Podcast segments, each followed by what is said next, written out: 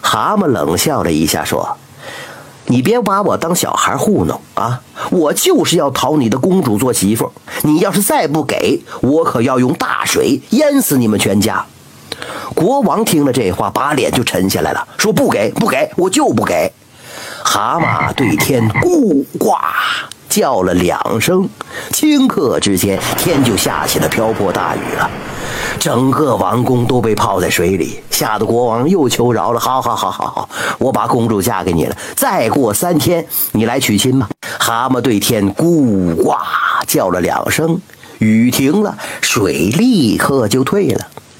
转眼间，第三天到了，蛤蟆又骑着高头大马来接亲。国王照样又派了一队人马护送着新娘去蛤蟆家。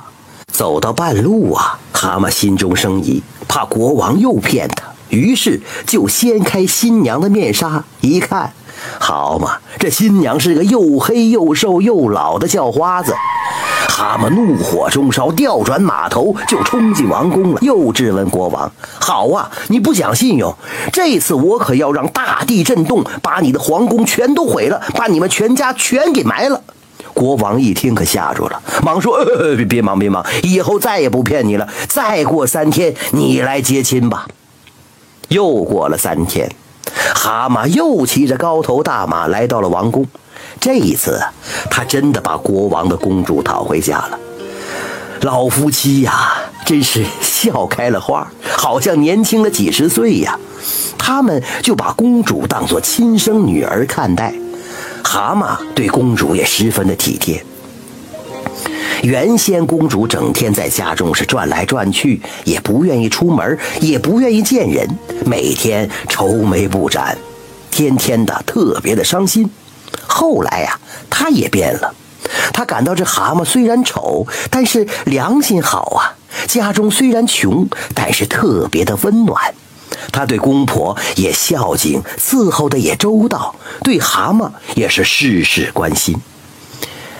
有一天，蛤蟆想试试公主是不是真心和自己相爱，就想出了一个主意。他拿了一些钱给公主，让她到街上买点东西。等公主一走，蛤蟆就脱掉了蛤蟆皮，变成了一个标致的小伙子，抄近路赶到了公主的前头。见到公主，他就唱起了山歌。哎，公主就不理他。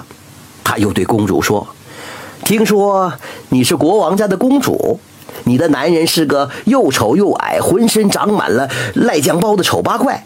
你这样的漂亮公主，就心甘情愿地嫁给他？”公主一听就生气了，呸！吐了一口唾沫就说：“我的男人再丑，也比你这不要脸的东西强。”说完，转身就走。第二天，天蒙蒙亮，公主醒过来，只见身边睡的正是昨天半路上遇到的小伙子，她不知道该如何是好，刚要起身逃走，发现床边有一张蛤蟆皮，她明白了。原来自己的男人是一个年轻貌美的小伙子，她为了不让丈夫再变成丑八怪，就悄悄地把蛤蟆皮丢到了火塘里烧毁了。这个时候，小伙子醒来，看见蛤蟆皮被公主烧了，就告诉她，他原来呀是天上的李底心，因为同情老夫妻才来到人间。从此之后，小两口恩恩爱爱，共同敬奉老人，过着美满的日子。这真是夫妻盼儿天可怜，蛤蟆公主结姻缘。貌丑心善本领大，实则翩翩美少年。